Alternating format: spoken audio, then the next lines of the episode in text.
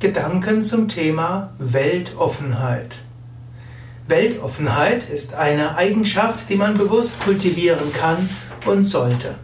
Weltoffenheit ist das Gegenteil von Engstirnigkeit. Weltoffenheit ist das Gegenteil von ja, Banalität, von Naivität.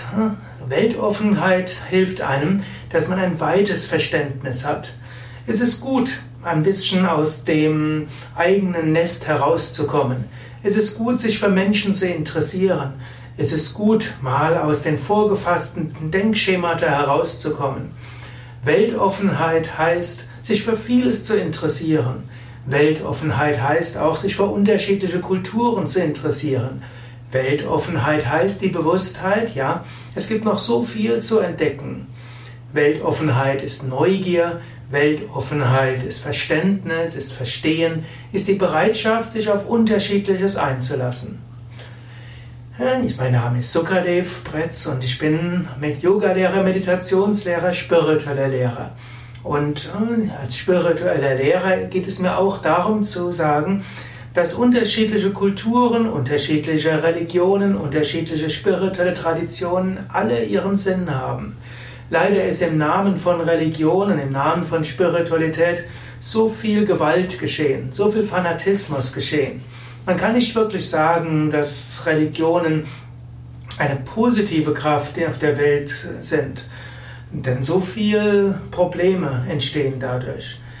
Religionen sollten verbunden sein mit Weltoffenheit und mit der Bewusstheit, unterschiedliche Religionen haben alle ihre Berechtigung und nicht nur unterschiedliche Religionen. Jede Kultur wird auch gut vorankommen, wenn sie andere Kulturen wertschätzt. Man kann sogar sagen, alle großen Hochkulturen sind auch entstanden durch eine gewisse Weltoffenheit. Die Hellenist, die persische Hochkultur ist entstanden aus der Verbindung zwischen ja, mesopotamischer Kultur und ägyptischer Kultur, kleinasiatischer Kultur, persische Kultur. Die hellenistische Kultur hat all diese verbunden und auch eine Offenheit für indische Kultur, griechische Kultur, karthagische Kultur gehabt. Römer haben weiter das Ganze absorbiert. Die Renaissance ist entstanden aus der Wiederentdeckung der Weisheit der Antike. Und auch die moderne Zeit ist eine Zeit des Globalismus, wo die verschiedenen Kulturen sich durchaus gegenseitig befruchten. Und so ist es auch für jeden Menschen irgendwo gut, eine gewisse Weltoffenheit zu haben. Weltoffenheit ist wie ein Antidot für Fanatismus. In diesem Sinne, angenommen du interessierst dich für Yoga, das ist auch gut ein bisschen zu verstehen über Buddhismus, über Taoismus, über Sufismus und christliche Mystik. Angenommen, du bist in einer Yoga-Tradition drin, zum Beispiel, ich bin in der Tradition von Yoga Vedanta, Shankaracharya, Shivananda, Swami Vishnadevananda, das ist auch gut etwas über die Kriya-Yoga-Tradition von Paramahamsa Yogananda zu lernen, ist auch mal etwas gut über die Hare Krishnas zu lernen, es ist gut über andere Einweihungstraditionen zu lernen, es ist gut auch die Krishnamacharya-Tradition etwas zu betrachten. Und es ist auch gut, andere Körperübungssysteme etwas zu verstehen. Ein bisschen was über Qigong, über westliche äh, Trainingslehre zu verstehen. Hm, vielleicht auch äh, über äh, Karate, Kung Fu und so weiter. Also ich meine, eine gewisse Weltoffenheit ist etwas Gutes und etwas Weites. Auch andere Sprachen zu lernen. Ich beherrsche Englisch, Französisch, Französisch nicht mehr so gut, aber ich habe es früher mal gekannt, gesprochen, fast wie meine Muttersprache, außer mit starkem Akzent. Und das ist etwas Gutes. Jede Sprache ist wieder hm, irgendwo auch anders. Da ist es gut, unterschiedliche Sprachen zu lernen.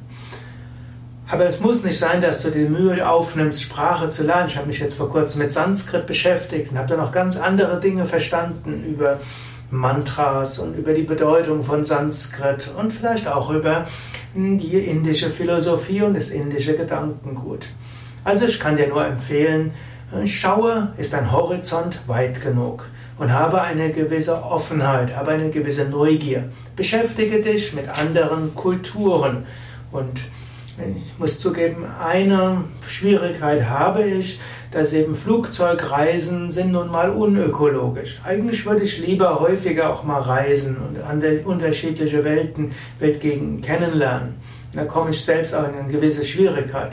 Ich will nun mal mindestens alle zwei, drei Jahre nach Indien fliegen. Und dann ist es irgendwo schwierig, es mit meinem Gewissen zu vereinbaren, dann zusätzlich noch in andere Weltregionen zu fliegen. Muss ich mal sehen, wie ich das weiter löse. Vielleicht fliegen irgendwann Flugzeuge etwas ökologischer, vertretbarer.